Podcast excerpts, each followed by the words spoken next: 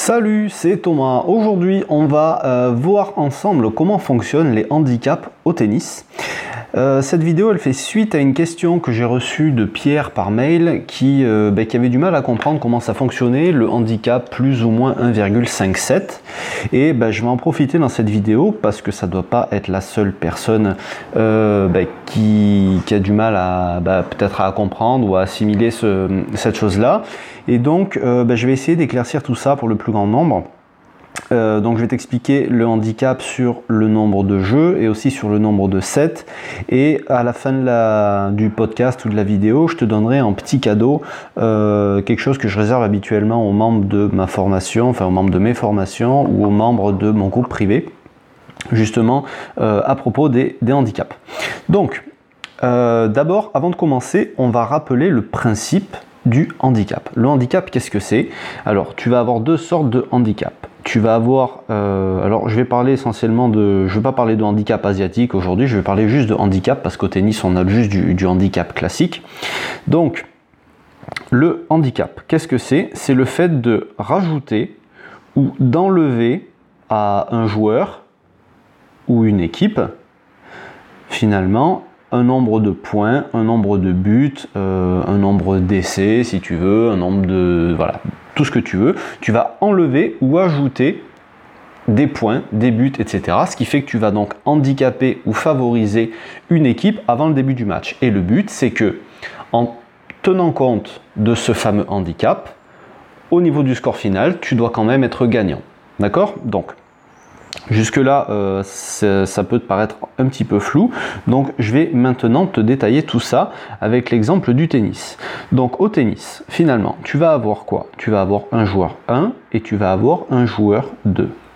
Ok? Jusque-là, c'est assez facile. Donc, on va commencer par le nombre de 7. Et nous, on va mettre au joueur 1 un handicap de plus 1,57.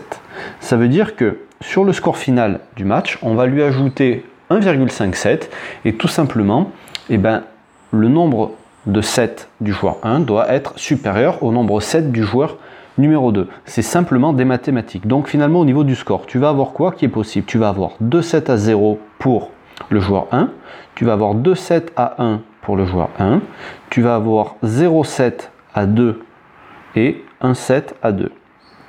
Donc maintenant, on prend le 2-0. Si tu ajoutes plus 1,57, le score final sera de 3,5 à 0. D'accord? Donc 3,5 c'est supérieur à 0, le pari sera gagnant. Si tu prends le 2-1 que tu ajoutes 1,57, le score sera de 3,57 à 1. 3,5 supérieur à 1, le pari est gagné. Ok, jusque-là c'est logique. Maintenant, à l'inverse, si notre joueur perd le match, s'il perd 0,2 et qu'on lui rajoute 1,5, le score final sera de 1,57 à 2.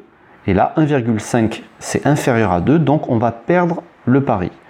Et dans le cas où le score final est 1,2, si on ajoute 1,5 à notre joueur, le score final sera de 2,5 à 2 ce qui fait que 2,5 c'est supérieur à 2 et du coup on va gagner notre pari. Donc finalement, dans ce sens-là, le seul cas où on va perdre, ça va être le cas où notre joueur perd de 7 à 0. Ok? Je pense que tu as compris, c'est assez simple en fait. D'ailleurs, quand tu as des problèmes pour comprendre un certain type de pari, il faut l'écrire comme ça. Prends le réflexe de l'écrire et, euh, de raisonner comme je, viens de te le montrer. Alors si tu es sur le podcast, évidemment, tu vois pas ce qu'il y a à l'écran. Euh, mais voilà, dans, le principe, je pense que, que tu as compris. Et maintenant, on va simplement voir la même chose avec le nombre de jeux. Alors on va prendre le même match avec le joueur 1 et le joueur 2 et on va dire qu'on va mettre un handicap de moins 3,5 jeux pour le joueur 1. Alors, souvent les gens ont plus de mal avec le handicap sur les jeux que le handicap sur le nombre de 7. Et disons que le score final va être de 6-3, 6-7 euh, et 6-4. Donc le joueur 1 a gagné. Maintenant, il faut faire le total du nombre de jeux. Donc 6-3, 6-7, 6-4. Le joueur 1, il a fait 6, 6, 6. Ça fait 18 jeux au total.